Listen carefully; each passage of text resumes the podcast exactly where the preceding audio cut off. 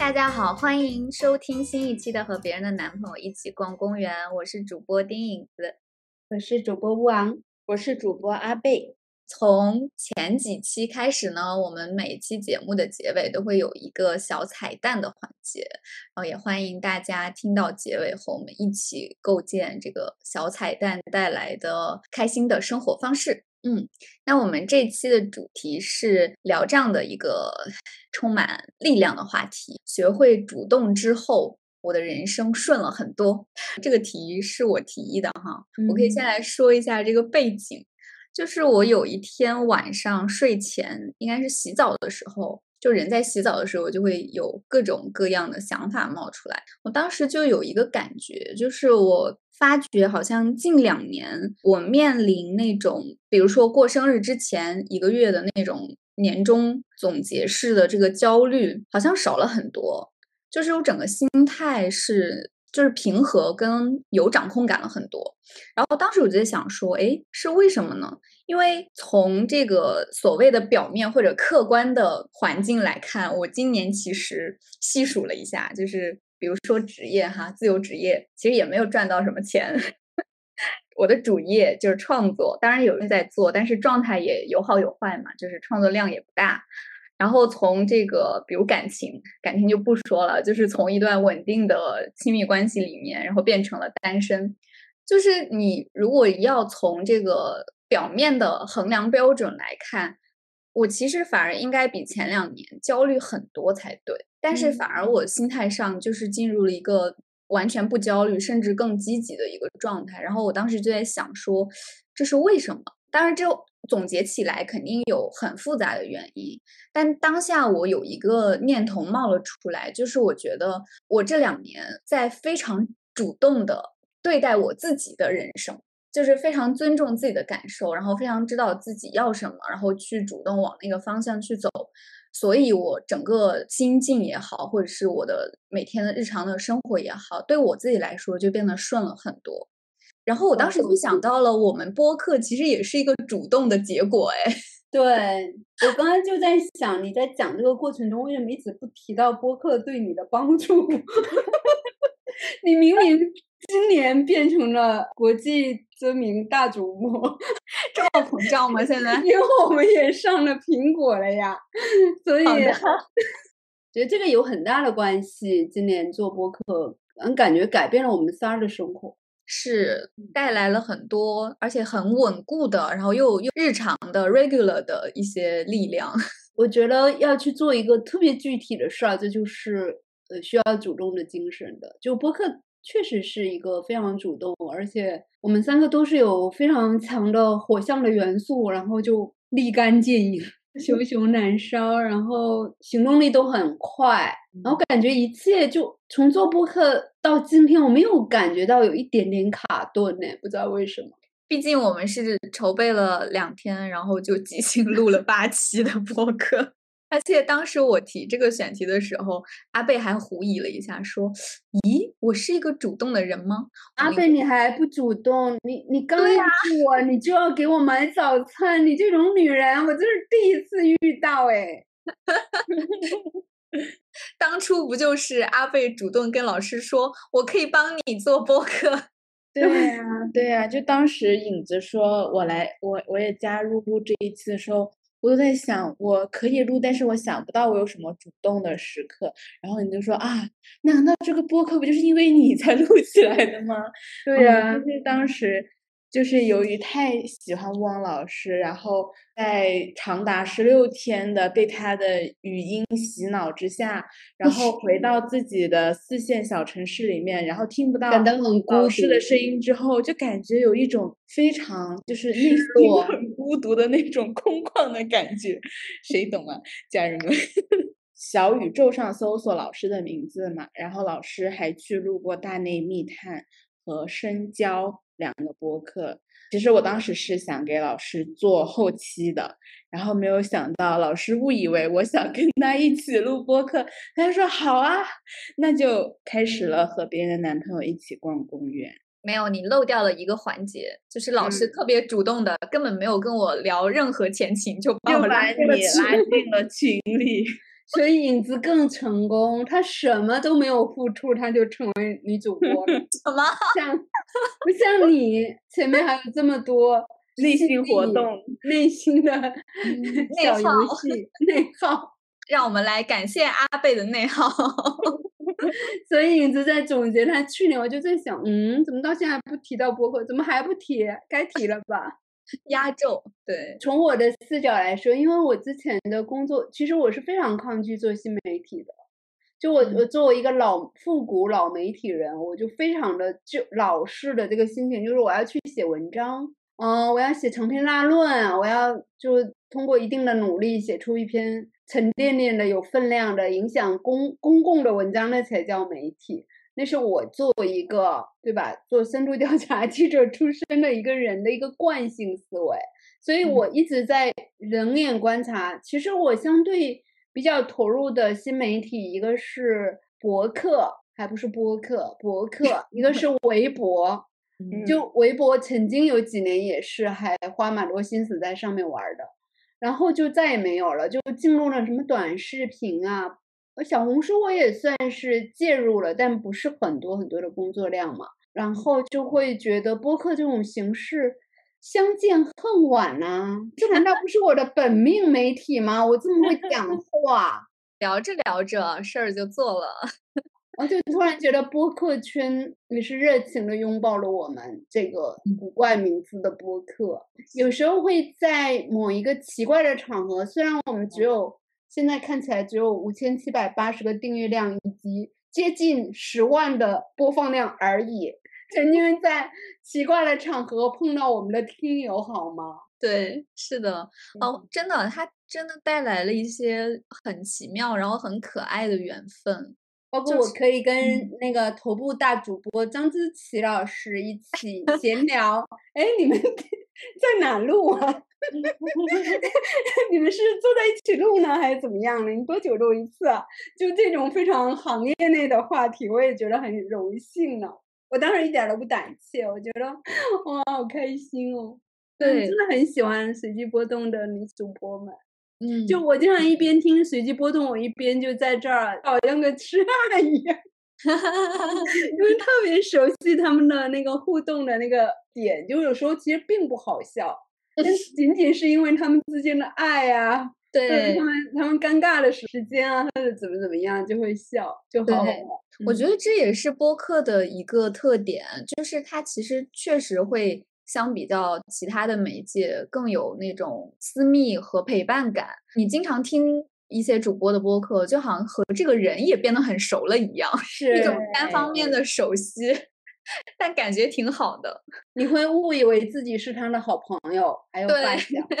而且，尤其是我觉得播客的内容里面，如果有一些即兴的，或者是就是他们本身就是好朋友，不是大家是这个职场关系聚在一起，大家在分享的时候是特别的真诚，然后也特别的真实，所以你听着好朋友之间的聊天，肯定是会带入的嘛，就是甚至想加入一起聊天的感觉。不知道有多少人羡慕我们仨呢？想想想。欢迎加入听友群，看我们仨 和我们仨一起聊天儿。刚提到，就我们做播客之后，然后结识了很多很可爱的缘分嘛。我觉得也说到我们今天的这个主题，就是当你主动的去拥抱你喜欢或者想要的一种生活方式，或者哪怕就是很小的一个改变，然后它会带来意想不到的一些正向的缘分。就比如说，我昨天晚上其实就是受朋友的邀请去看了一个女性导演的首映礼。这个朋友她其实就是小夏，然后小夏她其实听我们的播客，另外一个播客的女主播，对，然后就觉得这种缘分就是很很可爱，然后又是女孩子之间的那种充满着彼此支持。因为他听了播客，就觉得我可能会对呃女性导演，然后探讨女性身体或者是人与自己身体关系的这种主题感兴趣嘛，所以邀请我去。然后上次也是我我们录了一期猫猫狗狗的播客，然后就有一个出版社的编辑小姐姐，他们正好有出两本关于猫猫狗狗动物保护的书，然后就找到我们，我们就开始除了猫猫狗狗的这个议题，也聊了很多呃女性主义的或者女性写作的等等的议题，就发现好开心啊！就是由于你们共同关注着一些事情，而且你嗯踏出了一小步的行动，就是你发出了一点声音，然后让你的同类，让你的同好听到了这个声音，然后他接住这个声音和你产生互动，就这种。其实也是从一开始你主动迈出所带来的这些结果，就让人特别惊喜。所以面对这个选题，我当时有一个反应，因为这个选题不是我提的嘛，我就想，我从来没有不主动过呀。问题是，我我的主动好像不是不用不用学，好像一出生离开产房那一刻我就 主动 索要。母乳喂养，我就好像是那种婴儿。人们一说主动，就好像一定要讲啊谈恋爱的那些事儿。我觉得主动其实表现在很多很多的生活的层面和人生的选择上。就是我的命运一直控制在我自己手里的秘密，就是我一直都是主动者，而且我勇敢的去。发起一些注定要失败的主动，比如说他是失败的哦，比如追求一个人，我肯定是试过，而且失败了，我觉得也没什么，你就说哦。好，正好下一个，正好正好我想换一个，就你并不会觉得那一刻非常的尴尬，因为我一直都是主动的嘛，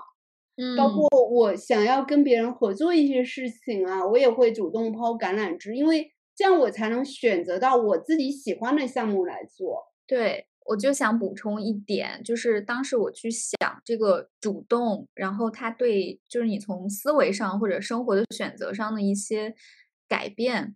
其实就是老师刚刚提到的一个点嘛，就是当你主动去做一个事情，哪怕它失败了，它也并不会由于这个结果反过来定义你，好像你的这个主动是失败的。就我觉得这个其实是非常核心的一个观念。我们今天所说的，就是真正的这个主动，它其实是你自己拥有你自己人生的一个主动权，或者说你拥有那个主体性。比如我主动的，不管是发起一个项目也好，或是我去追求一个呃，就是意中人也好，最后得出的结果是成功或失败，它和。我这个人其实没有关系，就你依旧还可以保持一个主动的态度去看待这个事儿。比如说这个项目失败了，或者这个意中人他不喜欢我，你其实已经达到你的结果了。就是对于你来说，你想试，对吧？然后你就去试，你试了之后，这个结果他告诉你是不成功的，或者说是拒绝的，那起码你试了。就是你只能把控你试的那个部分，然后这个试的结果，他也已经告诉你了，其实就可以了。就是对于你一个 主动人生的一个态度的解读，其实已经完成了。但是为什么有的时候，比如我们会内耗，或者嗯很害怕，说我试了，万一不成功怎么办呀？那不就说明我很失败吗？或者我就很害怕那个不成功的结果？那其实是因为你把那个结果本身和自己画了等号。其实那个结果不过是你主动去体验人生，然后得到的不同的一些可能性而已。对，所以我就感觉，其实我自己是不像老师那么从一开始，对，就是出生下来就 主动的要求母乳喂养。我我觉得我其实花费了一些时间，就是我曾经是有过内耗的阶段的，就起码是会会摇摆。因为我会害怕说，我主动之后的那个结果。对，我觉得阿贝是不是也有？在我分享之前，我想听听阿贝的经历。看零零后是不是不主动过？我今天还在想，就是我的人生经历有什么是主动的？感觉最早可以 追溯到自己竞选班干部这样的场景。我妈妈她有写过我的一些，就是记录我小时候成长一些经历的文字嘛。她有次就写我小学的时候，然后会想要去竞选班干部，然后呢，呃，我和我妈就一起写了我的那个竞选稿。然后也在家里练习了非常非常多遍，但直到就是竞选班干部那一天回来的时候，我妈妈就问，就是结果怎么样了呀？然后我就跟我妈妈说，结果非常好，因为我根本就没有上台。呃，就是老师在问，就是有谁想要竞选什么什么某某职位的时候，我并没有举手去做这件事情。其实那一刻。就代表着我退缩了。然后我妈妈就说：“哦，那也没关系啊，那就下次再说吧。”嗯，真好。嗯嗯，然后呢，初中的时候，我因为非常非常喜欢班上的一个男孩子，然后我就给老师写了一封信，我就说我要去跟他做同桌。哇 哇，你很主动呀，零零后真棒，喜欢。然后，然后，但是我也没有跟那个男孩子说我喜欢他，但是我有跟老师说为什么我要跟这个男生做同桌，列了一二三四五六点好处，然后最后老师同意了。好处是什么？愿闻其详。我不太记得了，但是我记得当时是他是班长，然后我是副班长，所以我其中列了一点的原因就是可以更好的管理班级。嗯，就我是完全的暗恋他三年，但是并没有实施任何的，对，就没有表白，就只是坐在他旁边而已，一直都挨挨着他。靠近一点暗恋，但我就觉得那个暗恋的感觉还是还是挺好的，其实就是自我满足，挺好的。所以是其实你主动选择了一个暗恋的故事，因为你也没有跟他表白呀。我发现有的人其实是会主动的选择一个暗恋或者仅仅到暧昧的一个故事，就并不想真的把它发展成追求或者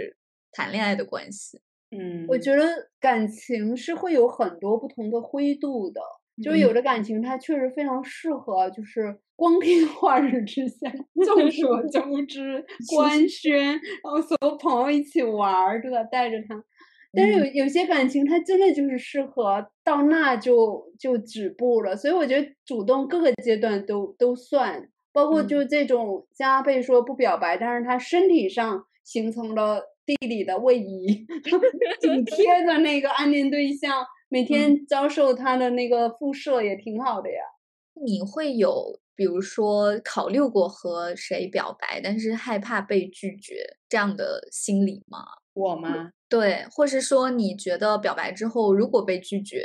会让自己尴尬，或者是受到一些不好的评价，就等等这种。内耗哦，那完全没有哎，就只是不想告诉别人而已，就感觉这个是我自己独自享受的一个过程。哎，那你为什么还会在听到这个题的时候去嗯怀疑自己不是一个主动的人啊？因为当时没有想起来嘛，就是你一说我就想起来了，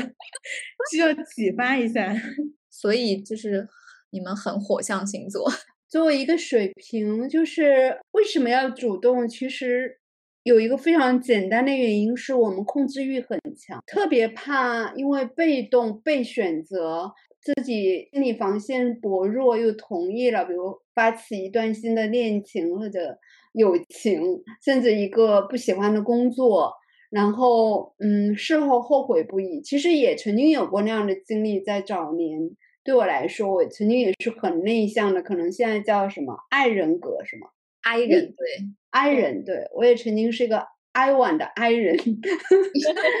那时候的经验可能是在我大学毕业之前吧，就二十二岁之前，我还是相对挺内向、挺多愁善感的那种那种女人，整个青春期过得很不快乐。然后到北京真的改变了我，我觉得跟北京的呃。阳光日照很明亮，有很大的关系，就很像那个阳光灿烂的日子，给我的感觉。因为上海一直都是那种比较阴的，说话都软软的，对吧？我觉得和年代也有关系，可能北京和上海的城市气质也发生了变化，在最近十几年。我感觉我大学没有人喜欢我，我自己觉得。然后我当时就啊，我们班男生是瞎了嘛，就很生气，但是又没办法，我又不能暗示他们该来追求我了，真的是。但是老师讲到那个 MBTI 的 I，我也是一个从 INFJ 变后来变成我我是什么？你记得我是什么吗？我都不记。ENFJ，好，好不好？是不是很牛？很牛，我们仨很牛。我们仨一开始测出来，三个人居然都是 ENFJ，对对对，但是后来会有一些变化啦。是的，是的，我觉得我也是在开序列的过程中，从一个非常 I 的 I 人，就是完全不愿意跟任何陌生人打交道，然后变成了一个像，就是我那天还在群里说，我说开书店就好像在青楼里的那个老鸨一样，那个妈妈就说：“哎呀，好久不见啦，你今天喝什么呀？啊，你喝这个吧，这是我们的新品。”就这种感觉。老鸨，妈妈桑吗？对，妈妈桑，妈妈桑也会说：“哎呀，你好久没来了啦。”这个不会有艳女警告吗？这在此。仅仅是玩本，他完全是在玩剧本杀。我是从那个开书店以后，对，开书店以后，从 INFJ 变成了 ENFJ 嘛。那我在慢慢的就是变一的这个过程当中，我也觉得自己在放开自己的心态，可以勇敢的去和。呃，客人表达你的意愿，因为对于我们现在这种青年创业的话，就我们其实倡导的并不是服务上帝，而是说我们服务的是真实的人。我们也会去和他们说，书店里面是不可以就是换座位拍照哦，不可以像这种网红打卡一样拍照。呃，因为对于我们来说，我们还是觉得看书比拍照更重要。也会和客人主动表达，就是我们对他的喜爱。比方说，你今天穿的好漂亮，你的眼影画的很，当然都是女孩子，我是不会跟任何男人有这样子的交流的，就是会跟他们交流，就说哦，你看这本书也是我非常非常喜欢的书之一。然后你也会回馈到，就是被。被回馈到很多很多的爱。今天还在看书店的留言本，就有一个客人他说下午的课取消了，终于可以来这个好奇很久的书店做客。外面装修的声音很吵，但是一打开门就只觉得好安静，感觉来到了新世界。来湘潭上学不到一年，我对城市学校没有任何好感。中午坐公交挤了一路，还有点晕车，恶心。总之来之前没有觉得自己生活任何方面。总之，分支哪一点是好的？但是在这里待了三四个小时，突然有个念头，就是在这里生活总算有了点盼头和意义。也在这种不断被回馈爱意的过程当中，我又变得更加主动和开放，和可以去和客人交流。因为现在独立小店更多的是想要表达。我们的感情，或者是可能店里的装修是一部分，但是像在店里工作的人，他们的精神面貌，或者是他们的这种。主动的去和客人交流的感觉，也是会给客人带来就是更好的体验感的。嗯嗯，是，其实就是主动的去接触那些现在还不认识，但终将会认识的同类，就这种感觉。对对，就是经常被你们夸的一点，就是我跟任何陌生人开头一讲话，就会显得很跟他很熟。嗯，对。对我也我我有时候会反思，我说怎么这么没脸没皮的，是怎么 就很习惯？对我就很善于去打破社交壁垒吧。就是一般你刚刚刚开始跟一个人打交道的时候，其实还是会有一个适应期，或者客套期，或者礼貌期，甚至是一个。闭口不言，就等着对方先打破这个僵局的这这种时间段吧。有时候这个时间会在一个，哎，中国人比如说没有什么派对文化，以前就是你你到一个派对上，如果你没有带着你的朋友，其实是很难很难跟别人开始交流的。嗯，这是一个很难打开这个局面的一个时间。但是从我的角度来说，我会比如说聊聊星座呀，或者赞美一下某个人的一个微不足道的小配件儿啊 破冰，主动破冰，对，或者夸夸他的鞋呀，或者夸他哪长得就很奇特呀，就你总是要抓到一个东西。还有一个是，我觉得心态上，从我的视角来说，就是不要觉得你的目标。有多大？你甚至不是为了交一个朋友，可是你们的微信都没有。但我觉得人已经到这儿了，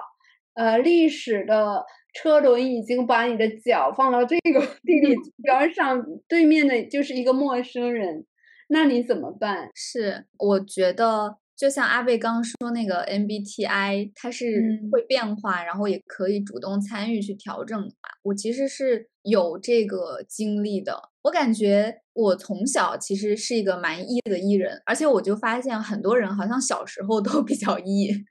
但是也有天生很内向的人啦。然后在经过这个学校啊、社会啊、教育的捶打之后，反而变得容易 I，然后容易社恐。或者是所谓的容易内耗。我觉得我也是经历了这样的一个时期吧，就是我有一一长段时间其实很在意外界的评价，就是我的那个在意，倒不是说它会影响到我真正的呃人生选择，就没有到。那么大的影响，但它确实会影响到我的一点心情。你会不自觉的有一点讨好型人格啊也好，或者是就比如说我在一个派对里面，我其实是那种为爱作义的人，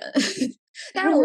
以前为爱作义的，我觉得更多的出发点是在于我。不太希望这个场子冷下来，你你也可以说我是出于一点公益心哈，公益性对也有，但是我也有出于我自己的很真实的，就是我希望大家喜欢我，或者说我希望在这个派对里面大家都可以开开心心的，然后最后彼此都留下一个好的印象。就我以前是个捧场王，比如说任何一场社交，然后有人开始冷场了，然后没有人讲话了，我就会很焦虑，然后我就一定要去接这个话。对，但是有的时候你就会因为这种，嗯，你脑子里面植入的一个想法，就比如说你希望给人留下好印象也好，或者说，尤其是如果是你发起的一个社交活动，不能让它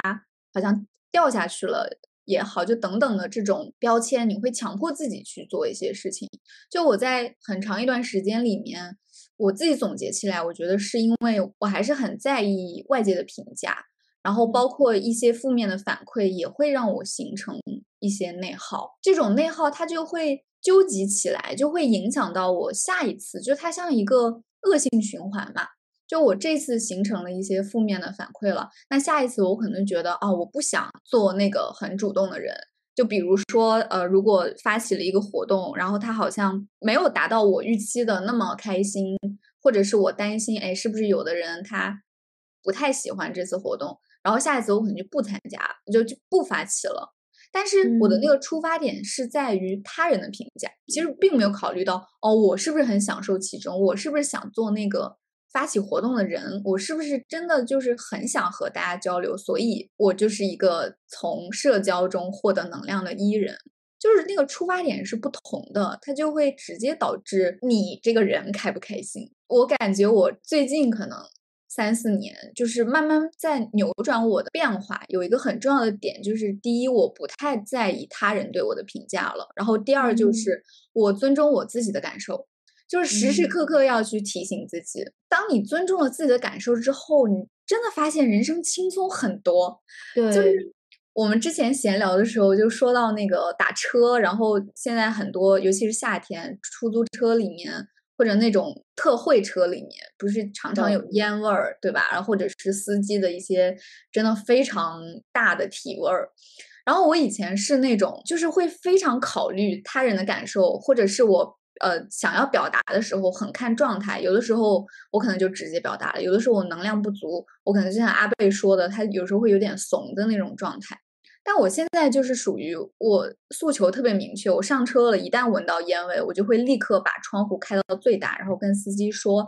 呃，我想要开窗，麻烦您把窗户都打开。然后如果你想继续开空调也可以，然后继续把空调关掉最好。我表达出我的诉求，然后他去面对我的诉求，这件事就变得非常简单，然后就完全不内耗，我也不跟司机有任何的掰扯，我就是很主动的表达出。”我的想法和我作为一个乘客的需求就可以了，然后就发现，哎，所有的这种事情都变得顺利了很多，然后简单了很多，而且司机他往往也不会有很大的反应。对我通常就会觉得，人与人之间最简单的关系，就是说你两个人气场合不合，或者。不合合或者不合这个事儿，都大部分情况下都不是你努力能够得到的结果，嗯，而是你完全不费力，它自然有一个结果在那，所以你根本不需要就是遮遮掩掩或者所谓的礼貌性的应答或者所谓的讨好，其实早晚他都会认出你的真面目和你们之间的那个能量磁场是。是不是合适的，对吧？包括谈恋爱啊、朋友啊，包括同事的关系啊之类之类的，我觉得这个是非常非常自然的一个。我们有时候见到一个新朋友，比如昨天我就在一个场合，嗯，一个杂志在拍摄，然后人群中出现了一个喜欢大笑的姑娘。当时我不知道她是干嘛的，我就一直盯着她看，嗯，这个姑娘好可爱呢，好想跟她做朋友。然后就一直在等着他来靠近我，或者我靠近他。当然，以我这么主动的人格，我就说你干嘛的呀？我就在，其实当时我已经正在被拍，边上全是别的什么女作家，我根本就不管，我就说啊，那个女孩是干嘛的呀？然后他们就说啊，他是我们主编。我说啊，有这么年轻又好看的主编了吗？他又开始 聊起来。然后之后我们就开始展开了一段非常深情的聊天儿。今天一大早，我突然又想起来啊，我觉得这个女生好可爱啊。当时我觉得我跟她有相近的地方，虽然我们长得不是绝对的像，但是我们嘴都很大。而且一笑起来，那个嘴就咧到耳朵边上，然后也是那种肤色比较比较重一点，就是很很健康的那个劲儿的。嗯，然后我就一大早就突然想起来然后，我就主动给他发微信，我说能不能发点你的照片来让我自恋一下？天，我就是这种人，我就是典型的，就是特别点。但是这个过程，我相信他也。应该是挺开心的，特别是两个女孩之间，我觉得有人夸你可爱呀，或者很吸引人啊，我觉得她应该是很开心的，因为你也没什么恶意。对，哎，我现在越来越 get 这种快乐，就是尤其是有时候也会在群里分享啊，就会在不同的场合，然后跟老师刚刚那个情形特别相似，就是要么我是主动的那个艺人，要么是对方是主动的艺人。但是你就比如说两个独自去看展的女孩子，然后或者是一个活动现场，大家有一些自由发言，然后你听到对方的分享，就会没有任何包袱，然后主动的、充满善意的，真的就是很单纯的觉得对方好可爱，或者是觉得哇，就是他聊的让我很有共鸣，觉得是同类人，就愿意去跨出那一步。有的时候我甚至从比如能量上电量不是特别足。但是当遇到这种你觉得很可爱的人，我觉得反而是你有一点被点亮的感觉。对我就感觉，为什么我现在会毫无这种芥蒂或者包袱的去做社交艺人，去去主动勾搭我喜欢的这个小姐妹？我就回忆了一下，其实我小的时候，包括我读书的时候，都是这样的人。就是在那个就是女性友谊的那一期，我其实也分享过嘛，我我会主动给。喜欢的女孩子写信，然后跟她说我很想和你交朋友。中间很长一段时间，这种感觉或者是这种能量也好，呃，这种冲动也好，它消失了，感觉有一点被规训了。是社会会要求你作为一个女孩子，然后你要呃思考很多，然后也会面临很多恶意。我觉得是这种。这种感觉，就比如说，你会去规训女孩子要矜持，然后要有 power，但同时又要温柔，就是总之会有各种各样的标签去定义你。所以我在有一段时间，我的那个自我认知或者说所谓的 ideal self 是有一点混乱的。然后我感觉最近几年是有一点重新回归，就是我什么都不想了，我就是我只在乎我是谁。所以，当你是没有任何别的目的的去充满善意的接近一个人的时候，你不会有包袱。就哪怕对方拒绝了你，你就会发现，哦，可能这个小姐姐她是一个 I 人。哦，她好可爱啊，她是一个社恐哎，她更可爱了。然后她她因为是一个社恐，所以她没法回应你的这个呃热情的喜欢。对，但是那你也会有边界感嘛？你就不会去打扰他，你会觉得哦，我今天喜欢的这个小姐姐，她是一个社恐小姐姐。对 对，就是你不会有任何阻碍，就让你觉得，哎呀，我是不是？这个行为不妥，我会不会打扰到人家？等等等等。因为只要你相信你发出的那个信号它是善意的，同时你又尊重对方就可以了。对我感觉就是说，我们的文化确实非常的喜欢规训女生、女女女性，就是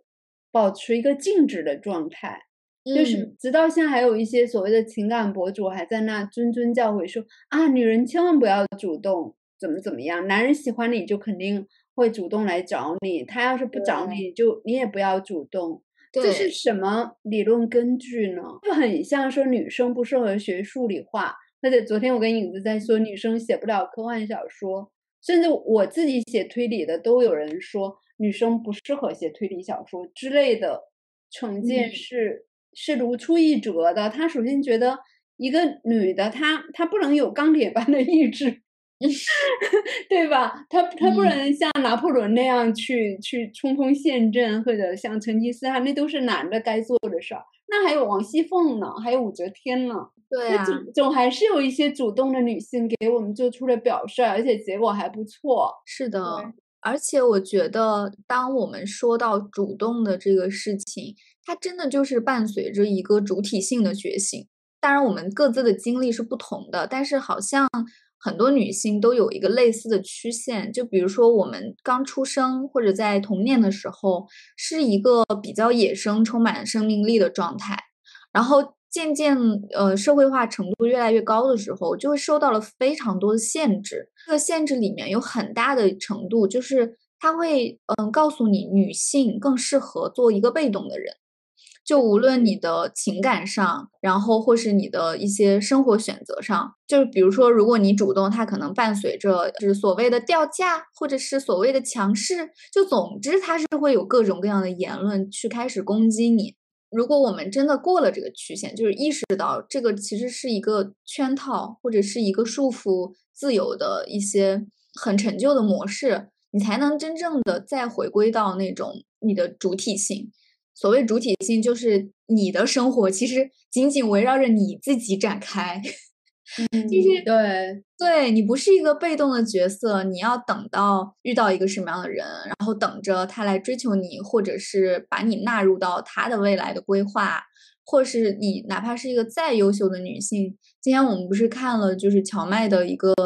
呃公号的文章嘛，然后他就说很多女性就是她的人生是充满变化的，在于无论他之前多么的呃优秀，多么的努力，然后定义他人生幸福，好像总是关联着他会遇到一个什么样的男人，是的然，后对，这有个好奇怪呀！是 没有一个男人的人生是取决于他遇到一个什么样的女人，只能说他背后有一个干家务的女人。对，就那个对男人来说，女人的面目，呃，好像是是模糊的，或者说是可替代的。如果一个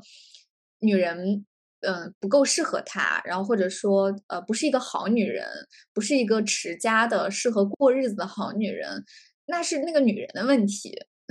就是家庭幸福，好像就总归是女人的问题，或者女人的议题。是的，因为我是我们家我这一辈最大的那个孩子，所以每一次只要和亲戚或者是爸爸妈妈的朋友坐在一起的时候，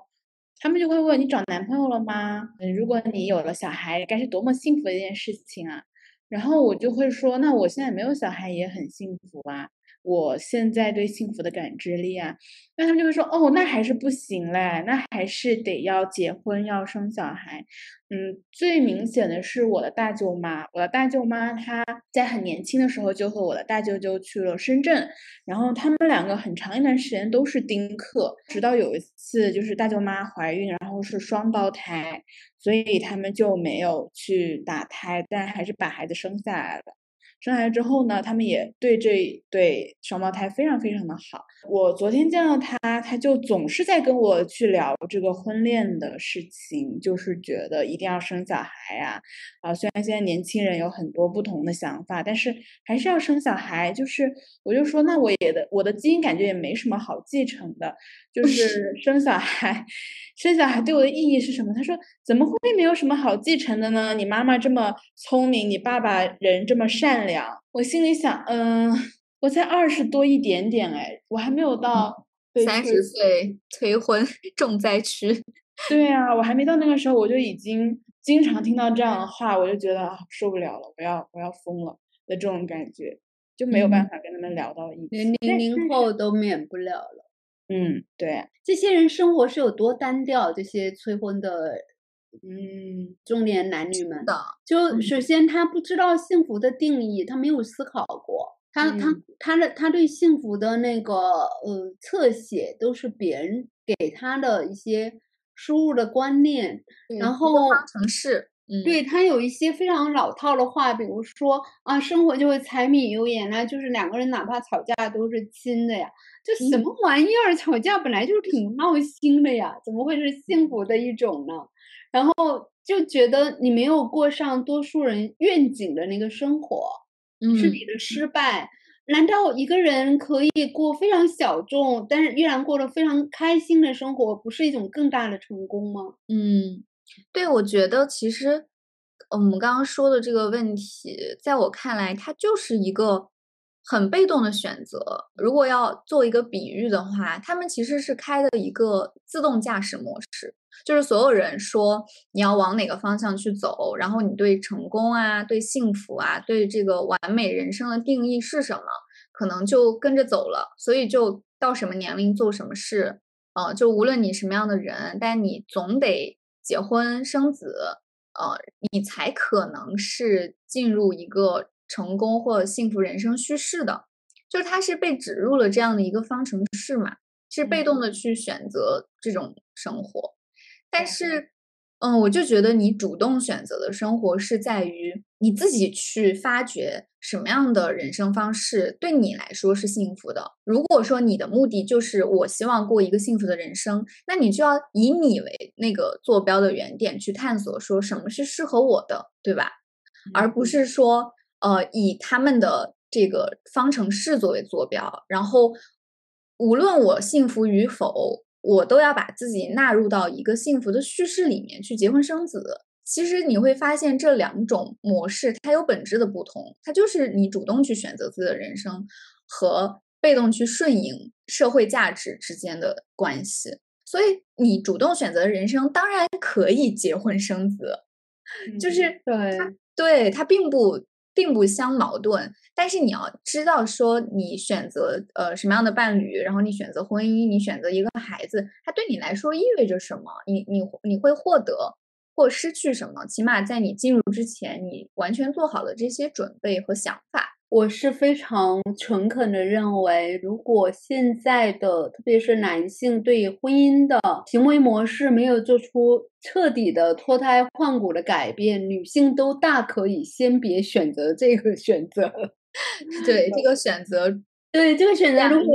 如果大家假定性的就是男性进入婚姻，就是说家里有人管了，所有的家务大部分还是由他，然后带娃也是他，包括。那个随机波动有一次说，女性买买买，那也是一种劳作，对吧？也是每天要像像每天你要在哪比价货比三家，你也是非常费心费力的、费神的。所以所有的这一切，他只能说，目前的这个这个婚恋的叙事模式，它是把女性放在一个体力工作者的视角上的，他没有说你进入婚恋就相当于你的精神生活得到了一个满足。或者说你获得了一个灵魂伴侣，你可以每天在那交流学术问题，他并没有这种叙事，对吧？他的共性只是说你在劳作，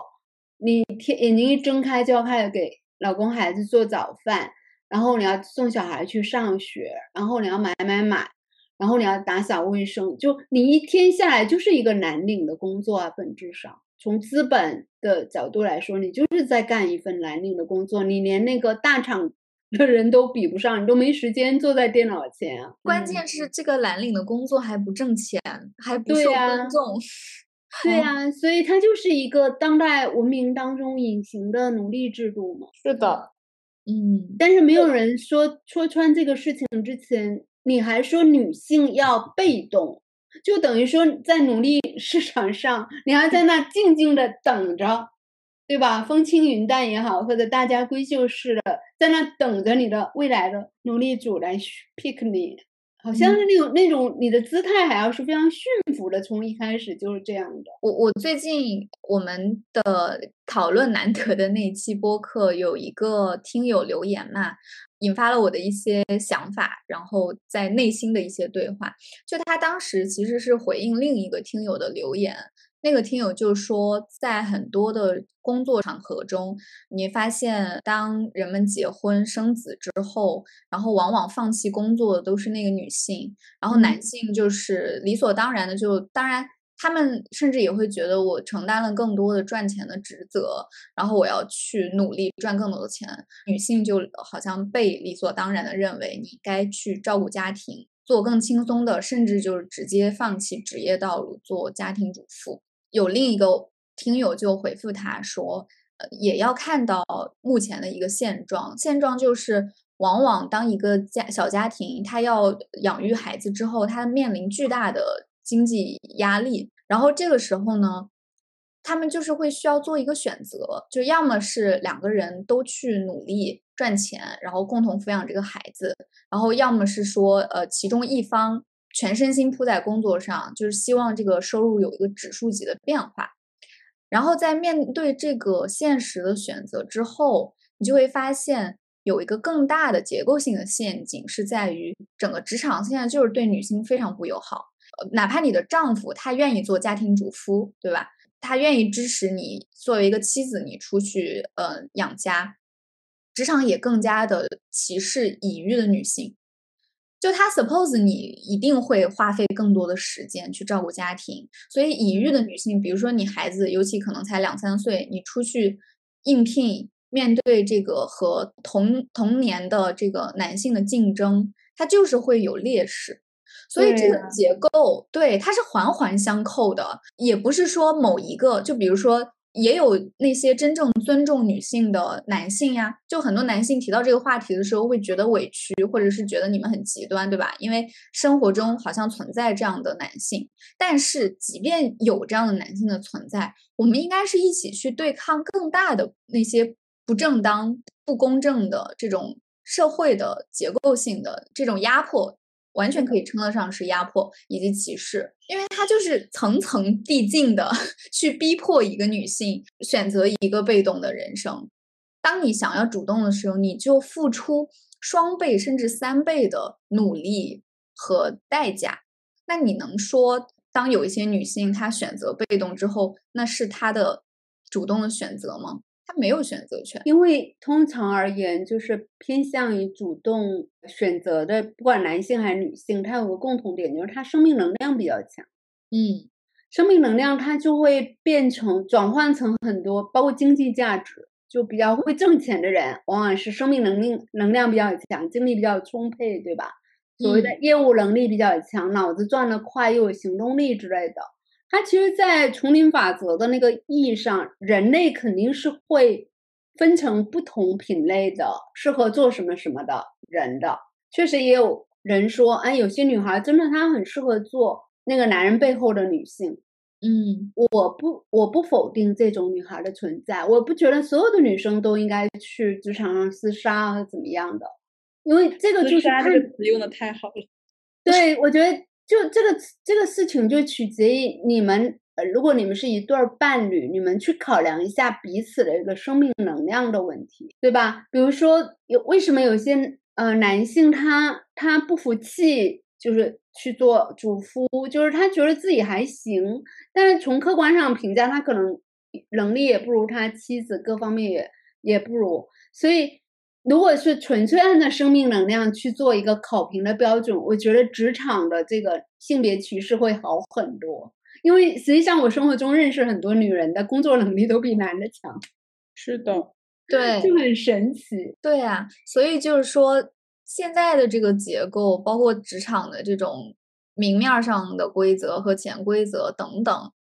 它其实就是还是存在一个以性别为划分的歧视嘛。就哪怕对，就哪怕我们按照最理想的模式了，就是有一个家庭主妇，她愿意呃在家带娃，对吧？但是同等，就是那位听友的评论，其实无非表达的是这个观点嘛，就是从这所谓的当下的性价比的角度，很多女性她也会主动割让出这样在职场厮杀的这个机会，因为如果她的丈夫和她的生命能量差不多。它的收益会更大，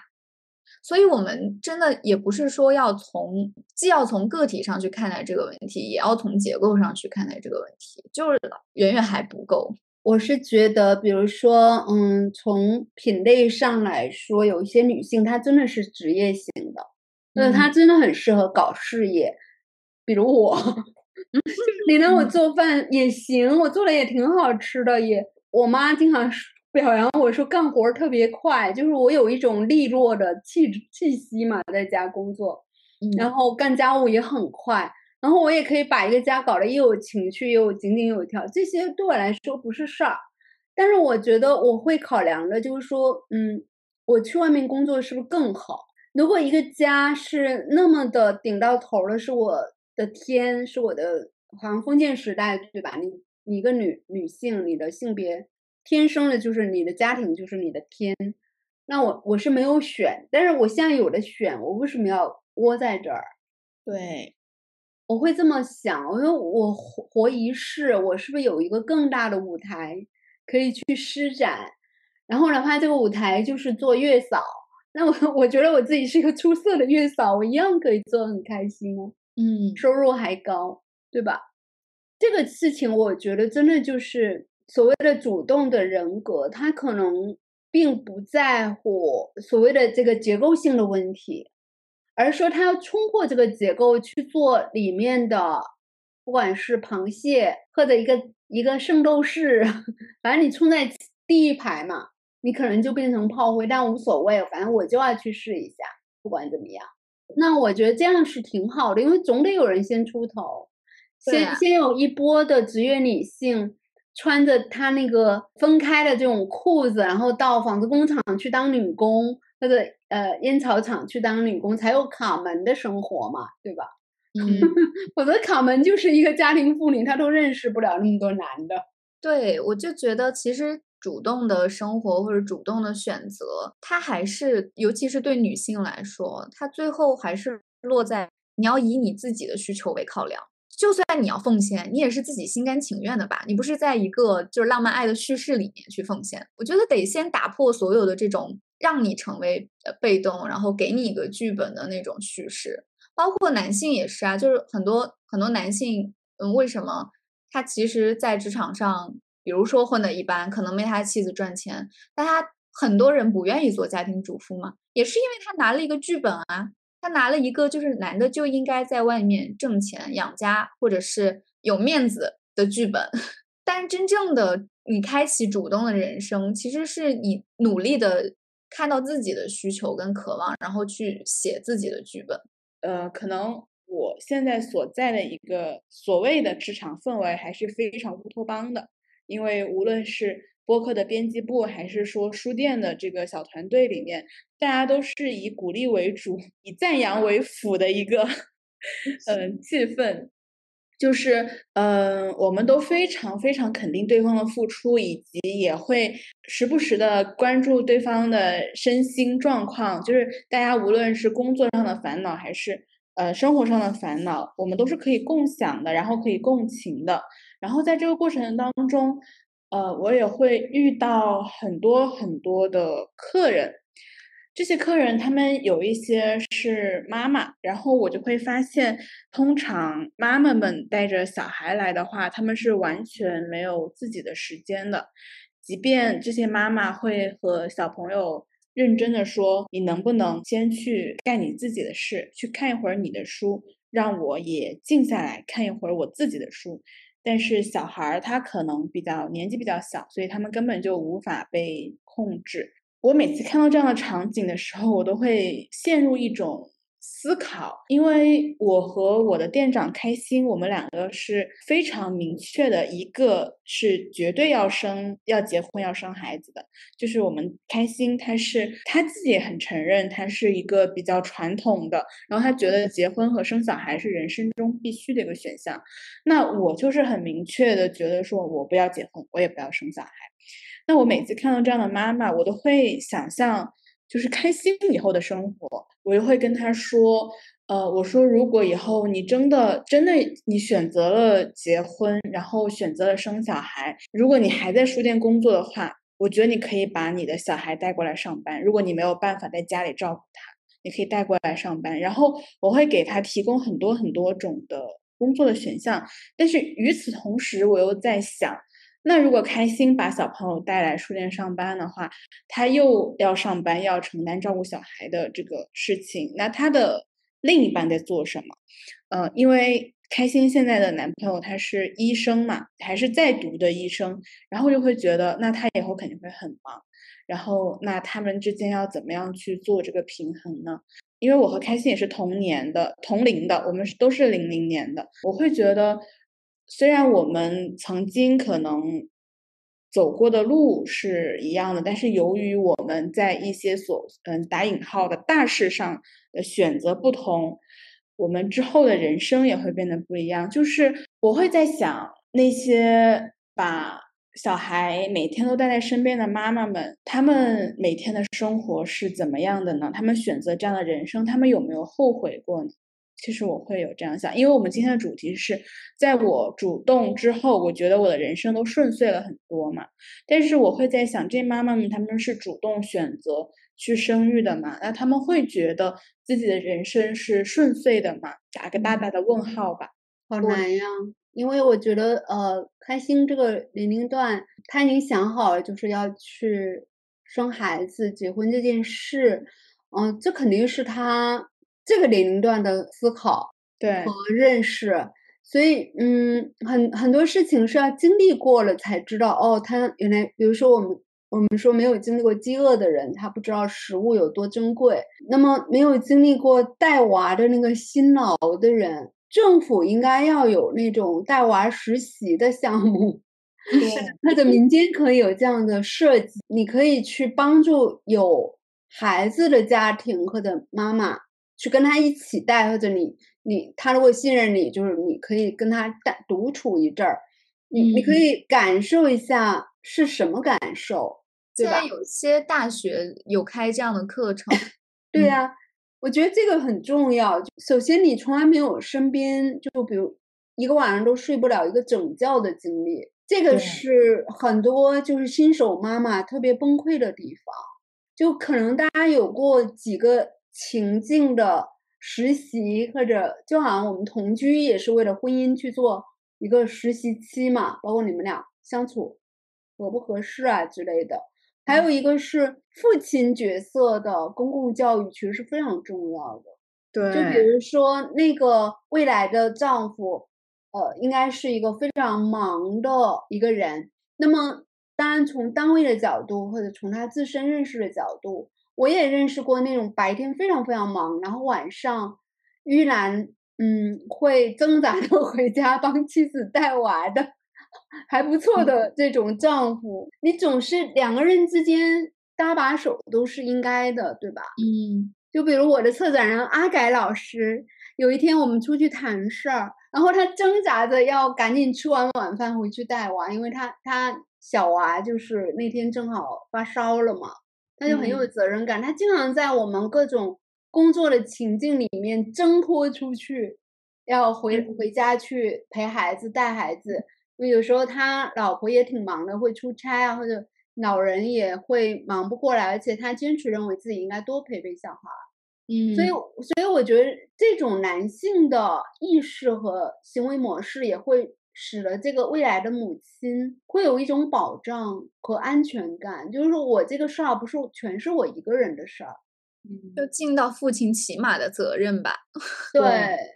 然后我觉得这个这个东西其实都可以去跟开心讨论一下，或者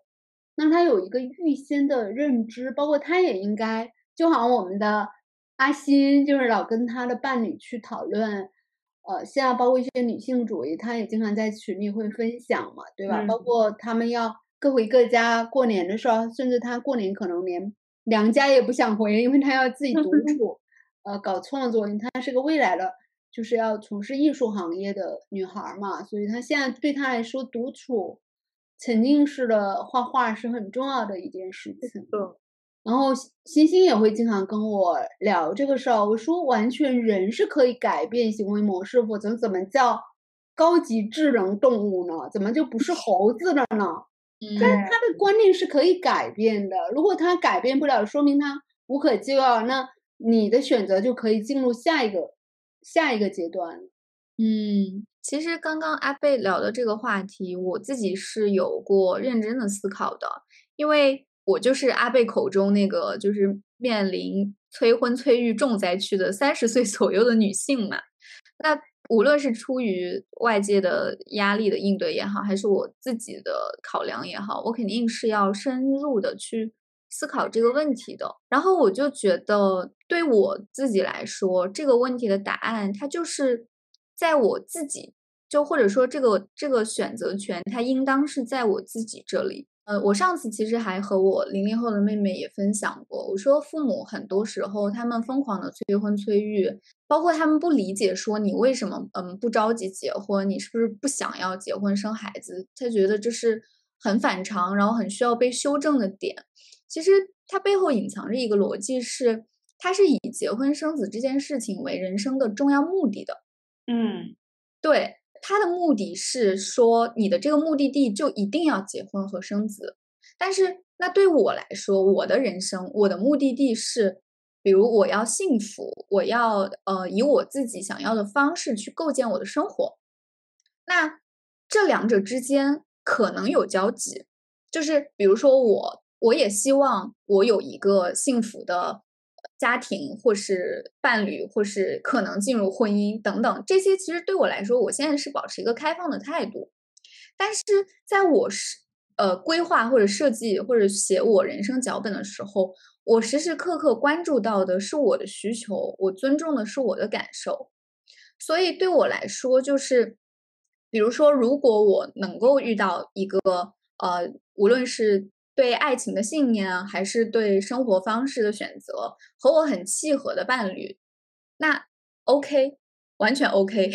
就是我是我是很敞开的，我觉得我我完全没有在好像回避，或者是呃由于什么之前恋爱的 break up 的经历而对这件事情有任何的负面的判断，我觉得没有，那是因为我还是在尊重自己的需求跟感受，对。所以说，如果我遇到了这样的，然后包括，我觉得他的 point 是在于你要知道你要的是什么，然后以你自己为出发点。其实我身边也有，就是他就是想要一个小孩儿，自己的小孩儿。他由于自己的一些经历，他非常明确这个点。嗯，那现在其实单身生育啊，或者是他进入了一段婚姻，生育了一个小孩儿，然后嗯，就是婚姻是否继续存续，就这些可能。对我认识的这个女孩来说也不那么重要，因为她非常知道自己的需求到底是什么。她不是被植入的观念，说你这辈子如果没有个小孩儿，你晚年会很惨，或者是什么你的基因需要延续等等这种外部告诉她的。她是内部的一种，就是对于孕育或者养育孩子的冲动和渴望。那这件事情就是她想做的，她就不会后悔。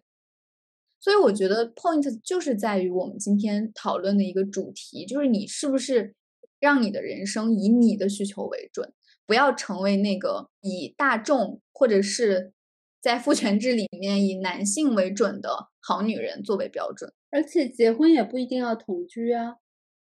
对，现在很不一样，现在有很多多选，对吧？你同楼分居也是分居啊。我上次还在朋友圈看到一个女生分享说，同样过着已婚单身生活，她老公的生活比她丰富很多。我说这是一个很新的生活方式啊，不错。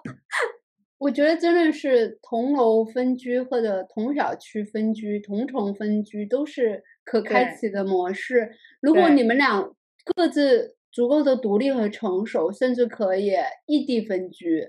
嗯，我觉得婚姻其实在未来会有很多很多新的形态产生，所以在这个意义上，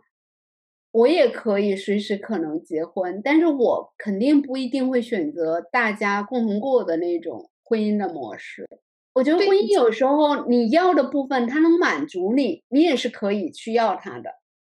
但是你不能跟所有人随大流，就是一下就变成那种生活方式。对。比如说，你选择婚姻的时候，你当然要去考量说，你选择他，他对你的生活或者给你的整个人带来了什么。如果他带来的是你需要的，然后其他的部分呢是可以做出，就是为了你这个核心的需要，你是可以做出一些稍微的磨合或改变呀，等等，那是 OK 的。否则，你为什么要进入这个选择呢？这个选项应该说对双方来说都是主动的。对啊，都没有人强迫你，只是以前女性可能更多的被灌输了要被动一点儿，但其实，嗯，据说最后决定要结婚或者离婚的最终的决定权，其实还是女方为主的，因为女人。会对这个问题更敏感，更有更有判断的那种需求，但是男的好多就是说，嗯，反正我就到这儿，甚至像冯唐老师那种说，好像是给女人的一个馈赠一样的。这种理念的 男性也 大有人在，好像，嗯，哎，嗯，而且我觉得，除开就是主动去选择结婚或者是生小孩，其实还有一个，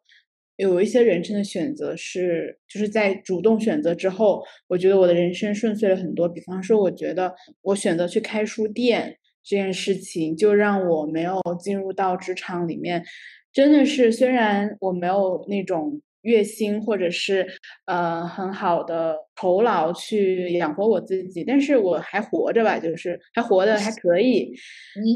但是同时我的精神上面和内心上面又特别的满足，包括影子也是当时主动选择要辞职。因为我最近听自由人里面的那些呃坏世界好工作，嗯，他们那个主播夏明明也是在大厂里工作了四年半，然后他觉得他只要再工作半年，他的整个人就死掉了，就是会非常的再也没有创造力，再也没有那种激情去工作，所以他就一定要去辞职。然后那个戏里面也有很多很多的人的这种职场故事，他们是怎么选择的？我其实就如果说最后我们希望倡导点什么，或者我们想要分享点什么，我就觉得，我真的希望大家可以，就是真的以自己的需求为坐标，然后主动的去过自己想要的人生，并且创造一个就是对彼此更加宽容，希望这个世界更加多元的一个环境。对。对，就力所能及的，还是差一个，就是我们说到对于女性的这个规训的话题，就是我觉得很长一段时间，包括直到现在，大家对于女性还是很习惯性的把它当做一个评判的课题。就比如你看很多流行的什么鉴表，以前是，后来是鉴察，对吧？然后现在是鉴擦，就是所有的擦是什么呀？就是擦边。哦，没有懂，对，非常可怕。然后这种东西，它甚至是会夹杂在日常的这个开玩笑的语境里面。比如以前我们职场里面，就女生主动会去开启一个说：“哦，谁谁谁看起来感觉就是有点茶的那种角色。”然后没有想到他还挺正常的。对，就是我就觉得这个环境实在是对女性。太不友好，太苛责了。就是大家 能不能多关注一下自己，然后对就是不同的人生选择、多样化的呃生活方式有更多的包容。我我经常说自己是公益型绿茶，就是绿茶应该呃原始的概念是你要从异性那通过你的色相或者呃讨好或者。或者甚至像有一些像崔星星那种的，甚至他要获得很大很大的好处的，嗯，我我觉得那个像我这样的人的本来就很主动，然后又很爱开玩笑，又很爱自嘲，我肯定是公益型绿茶呀，就我会忍不住去去逗 他，或者对，就是完全不为了挣钱的绿茶，就是就是为了当时大家开心。然后我还有一种很奇怪的能量，我自己也评判过我自己，就是表演性恋爱，就是 就是我谈恋爱之初，可能是因为对方呃比较主动，然后我我又老觉得自己比他要成功或者能量大，然后我就会主动的也去迎合他。但是撑不了十天的，也不可能发展成什么身体的关系，就是哪怕是一种柏拉图式聊几天，我自己会觉得自己好像有一个人格跳出来在观察我自己，然后我的理性就要开始控制这个事儿，说不能再下去。包括我觉得，就是自从我就是真正的开始接触女性主义，然后我也坚定的要成为一个女性主义者之后，我是绝对的有一条。呃给自己的规定就是不去评判任何女性，就除非那种哎太夸张的那种爹味的女性之外吧，女爹是吗？女爹之外，对对对，因为像我们书店连着两天都来了那种比较。呃，让我反感的可以说是反感的女性客人，就是他们会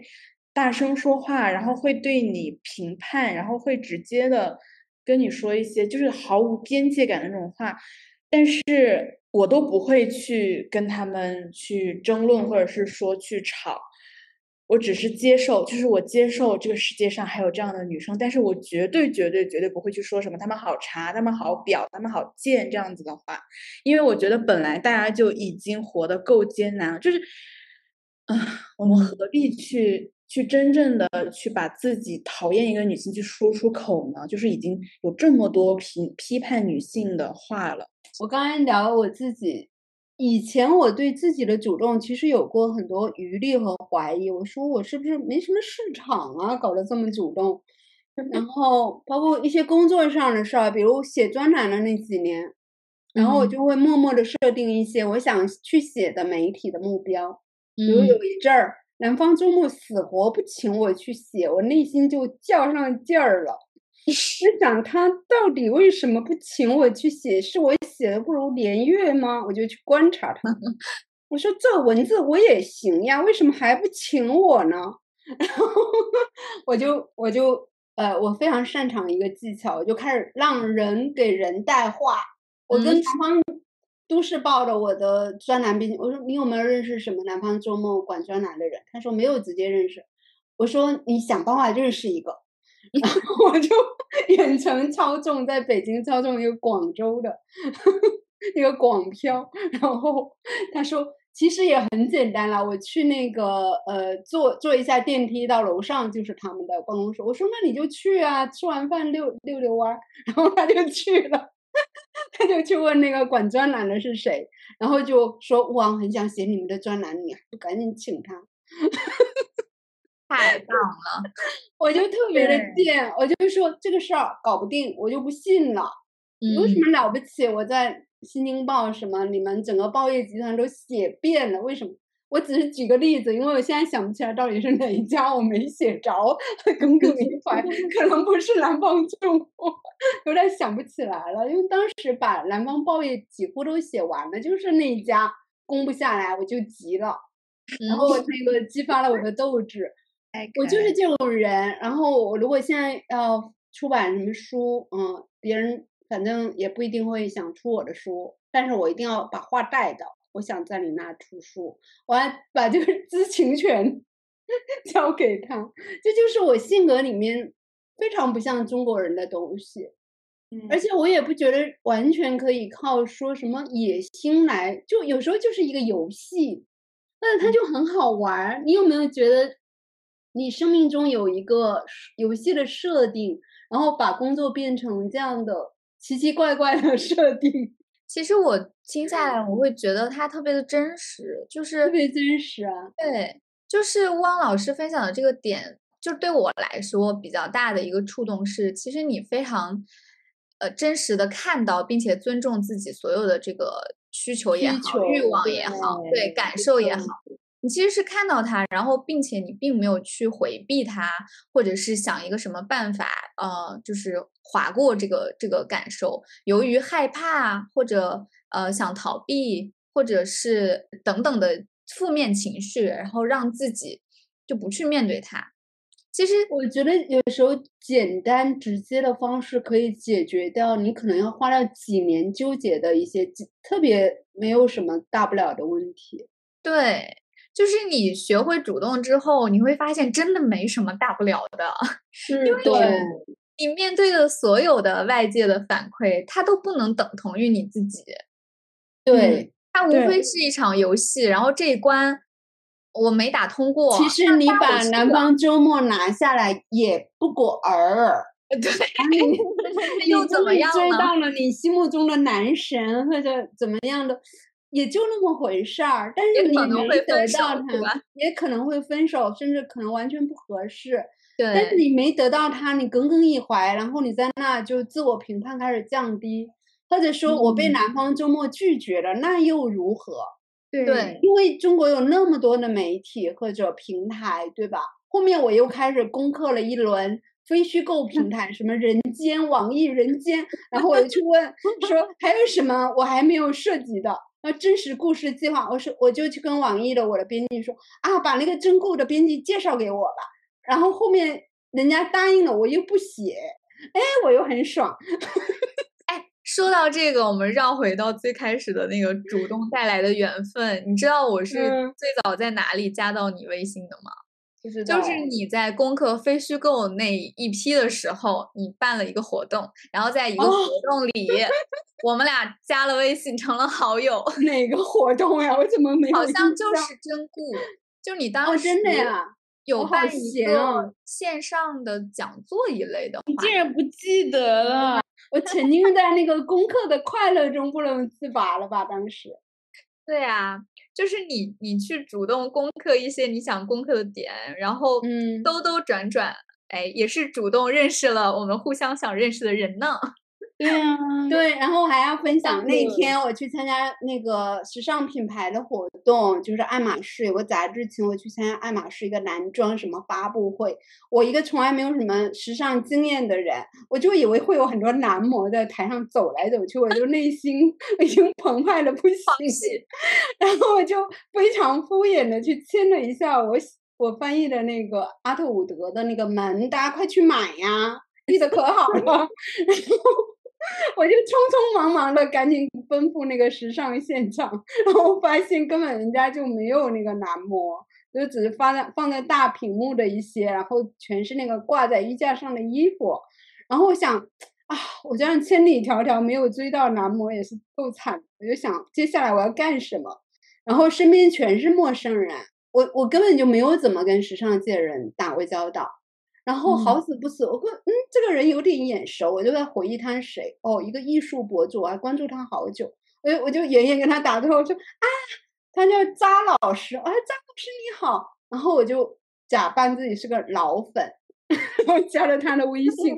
可是我竟然都加到了艺术博主的微信，接下来我该加谁了呢？我又开始给自己设定新的任务。然后我想，我怎么也得认识一下爱马仕人，我就问保安，我说哪个是爱马仕 女孩？保安可以的，我保安都是一米九那种，特别高。然后就指了指那个女生说啊，她好像是主办方，我就冲过去，我就说，我就找了一个借口说爱马仕如何。其实我这辈子可能连爱马仕的包都没摸过，那天摸了很多爱马仕的面料，真是。值回票价了，爱马仕要不要来投我们广告，好让我更深度的 接触一下你们，让我们主动来呼唤一些 喜欢我们这些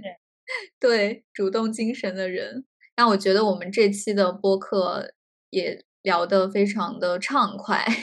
对，然后也是带来了一些更多的主动的能量，然后希望听众在听到我们的这些分享之后，也能够更加坚定的。感受自己内在的那种需求和力量，然后特别好。结尾我其实有想要读一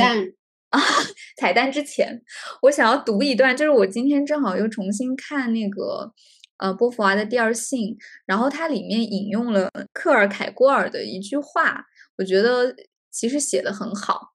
就是克尔凯郭尔曾经说，成为女人是某种非常古怪、非常混杂、非常复杂的东西。以致任何谓语都表达不出来，人们想运用的多个谓语自相矛盾到了这般田地，以至于只有一个女人才受得了。然后波伏娃就说，这是由于女人没有受到积极看待，就像她是自为的存在那样，而是被否定了看待，就像她在男人看来那样。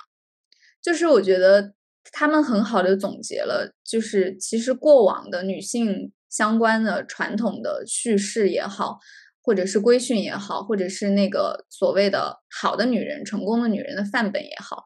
其实都是混乱的，都不是以女性为主体的。所以，当我们今天说到作为一个女性，或者是一个新时代的女性和男性，重新去以自我的需求出发，主动的去掌握自己的人生，我们其实没有旧的作业可以抄，我们就是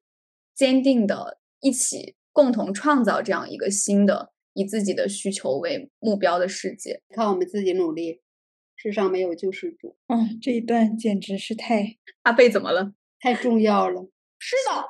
就是希望所有有缘听到我们这期播客，然后听到这个结尾的朋友，我们一起去开创我们的新叙事吧。嗯嗯，好的，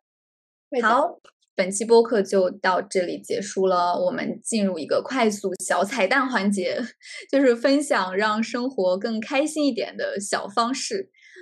最近我的生活逃生门就是《机智的医生生活》，大家。非常非常推荐大家去看这部韩剧，就是我每天疲惫的时候，或者是有的时候不开心，我只要打开它看十分钟，我马上就觉得天呐，这世界真是太他爹的美好了！哦，不对，太他妈的美好了，美好不能跟他爹的。你好会平权哦。对，我是呃这几年来呃一直觉得特别开心的是喜欢做美甲。啊，然后美昨天还跟我的美甲师交流说，啊，下一次要做什么款啊？然后跟他什么时候约时间？然后他说底下要做一个什么，给他垫一下的，就比较不会伤害我的真指甲的一些，就非常非常放松。然后我现在排序了一下，比如说同时有几件事让我去做选择，说今天是去做美甲。还是有个工作上的安排，要见什么人，还是去约会？我可能会 把美甲排在第一位，把约会排在最后一位。不好意思了，男人们，我真的没空，我真的好忙啊。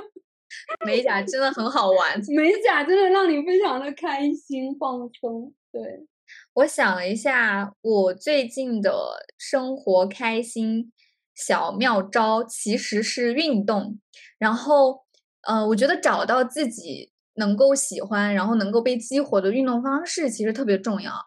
我之前其实就是你躺平的时候很难把自己拔起来去开始做那种大负重的或者是跑步类的，对我来说很无聊的运动嘛。然后最近就是我的朋友馈赠了我一个椭圆机。